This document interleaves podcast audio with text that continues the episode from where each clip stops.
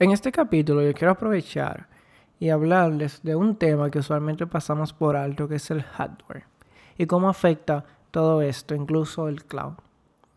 Eh, últimamente, la tendencia ha sido ARM.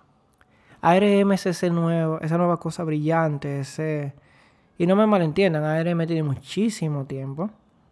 Eh, resulta que como ustedes habrán dado cuenta por capítulos anteriores y otros podcasts que tenemos en la comunidad de AWS, que Amazon está invirtiendo fuertemente en familias ARM, en instancias de procesadores basados en ARM. También ustedes se habrán dado cuenta, si no viven bajo una roca, que las próximas MacBooks van a ser ARM. No significa que Apple va a dejar de hacer las versiones Intel, sino que ahora van a empezar a hacer ARM. Incluso Apple es tan optimista sobre ARM que se estima que en tres años, y creo que hubo un comunicado de ellos sobre esto, en, dentro de tres años no se van a estar fabricando MacBooks basadas en Intel. ¿Por qué hago todo este preámbulo de que Amazon tiene instancias, de que Apple tiene MacBooks que van a venir, que ya anunciaron que son ARM? Bueno, pues resulta que Nvidia está buscando comprar ARM. Cuando digo comprar, lo digo literalmente ya que ARM es propiedad de SoftBank. Ellos han invertido en startups y otros tipos de empresas y no les ha ido muy bien. Entonces ellos están considerando la posibilidad de vender ARM para recuperar parte del dinero perdido. Nvidia, según se rumorea, no es que está pensando construir procesadores ARM, sino quieren comprarlo. ¿Y a qué yo me refiero con comprarlo? Resulta que los dueños de ARM, los dueños de la patente de ARM, de la licencia de ARM, no fabrican procesadores. Cada persona que quiera fabricar un ARM puede hacerlo siempre que se ponga en contacto con ellos y pague por la licencia de fabricación. Cosa que ha hecho Amazon, cosa que Apple hizo. ¿A qué viene todo esto con Nvidia? Parece que Nvidia está buscando entrar al mundo de los procesadores. Esperemos que no, porque esa sería una muy mala noticia para Intel. Ya que Apple está saliendo de ellos y Amazon está viendo AMD y ARM para sus nuevas familias. Pero hay muchas más implicaciones, porque el hecho de que Nvidia compre ARM Quiere decir que todas las otras personas que quieran fabricar ARM tendrían que hablar con Nvidia y pagarles a ellos. ¿Por qué esto es tan relevante? Un poco de historia. Apple utilizaba Nvidia para sus tarjetas gráficas, pero tuvieron unos problemas de que Nvidia no, podría, no podía suplir su demanda en los tiempos acordados, se retrasaban, habían problemas de compatibilidad, fallos, y Apple simplemente dejó Nvidia. Apple era uno de los últimos, vamos a decir, distribuciones eh, basadas en Linux, si se puede decir, porque originalmente estaban basados en FreeBSD, pero una de las últimas distribuciones basadas en Linux, si me permiten llamarlo así, que venía con Nvidia en mente. Si ustedes han tratado con Ubuntu de, utilizar tarjetas de video Nvidia, eh, con Debian, con CentOS, Fedora, eh, Arch, lo que sea, ustedes van a pasar mucho trabajo configurando eso. Se puede, no es imposible, pero es un dolor. Entonces, ¿qué quiere decir esto?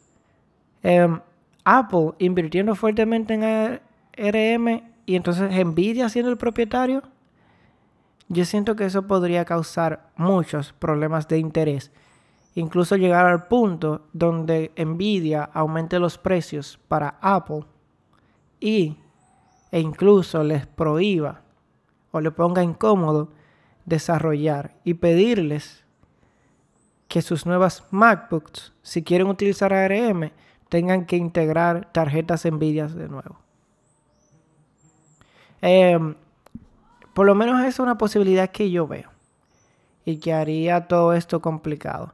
Es, aparte de todo, está el asunto de negociación. Y la historia que le acabo de contar, mis suposiciones son en base a que Nvidia lo compre. Pero Nvidia va a tener que pelear con Apple porque es esta misma preocupación que yo estoy transmitiendo aquí, fácilmente la tiene la gente dentro de Apple. Y al mismo tiempo, otro posible comprador podría ser Amazon. Por la cantidad de inversiones que están haciendo en basados en la arquitectura ARM y que planean seguir desarrollando.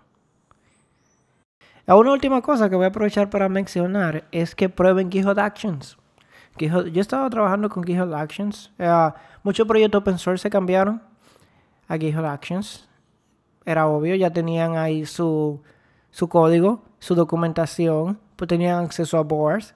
Que faltaba el CI, que era externo. Ahora GitHub con ese nuevo CI, no, sí, sí es nuevo. Eh, no tiene dos años tiene su tiempito, pero al tener menos de dos años, yo puedo decir, puedo tomarme la libertad de decir que es nuevo. Creo que no tiene ni siquiera un año. GitHub Actions realmente es muy bueno. Uh, lo recomiendo mucho porque ahora estoy trabajando con, con proyectos basados en, en Mac OS ellos tienen runners para Mac OS. Entonces yo se los recomiendo. Uh, súper sencillo de utilizar, súper fácil, bien flexible. Eso sí, bien flexible acepta que se ejecuten tareas en paralelo, entre diferentes sistemas operativos, eh, condiciones para que los jobs se ejecuten, el, la, el UI se ve bien, se define con un YAML. No voy a decir que es mi CI favorito porque todavía no lo he utilizado tanto para encontrarme con los problemas que tiene, pero en lo que lo he utilizado, en los proyectos que he contribuido que lo utilizan, realmente he tenido una experiencia bien satisfactoria. Em, y es una muy buena alternativa que se puede considerar contra eh, AWS Code Pipeline, que en lo personal no me gusta. Lo, mi duda en sí es que si algún día GitHub Action se va a fusionar con, con Azure Pipelines o Azure Pipelines lo van a retirar o qué van a hacer, porque en este momento el mayor competidor de Azure como plataforma de integración, dígase boards, código y un CI, es el mismo Microsoft. Pues si recordamos, Microsoft es dueño de GitHub.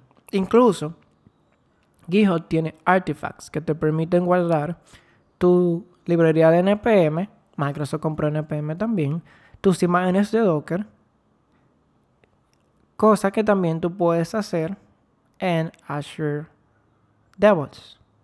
Entonces, quisiera saber en qué punto ellos planean trazar la raya y decir, si tú quieres estos features, tienes que utilizar este. Si quieres estos otros features, tienes que usar aquel. O si van a lanzar un plan empresarial y convertir Azure DevOps en la versión Enterprise de GitHub porque están a un punto donde desde Azure DevOps tú puedes utilizar los runners de GitHub.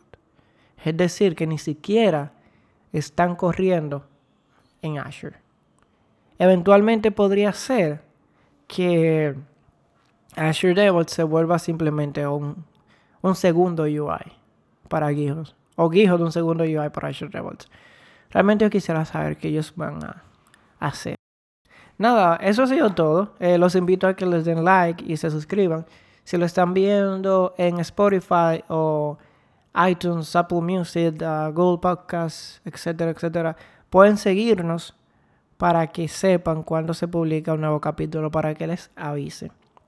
Si pueden, um, síganos en Patreon, nos ayuda mucho. Hay muchas cosas que queremos hacer, tanto en los podcasts como en la comunidad. Así que sería de muchísima ayuda. Y nada, feliz resto de el tiempo que sea.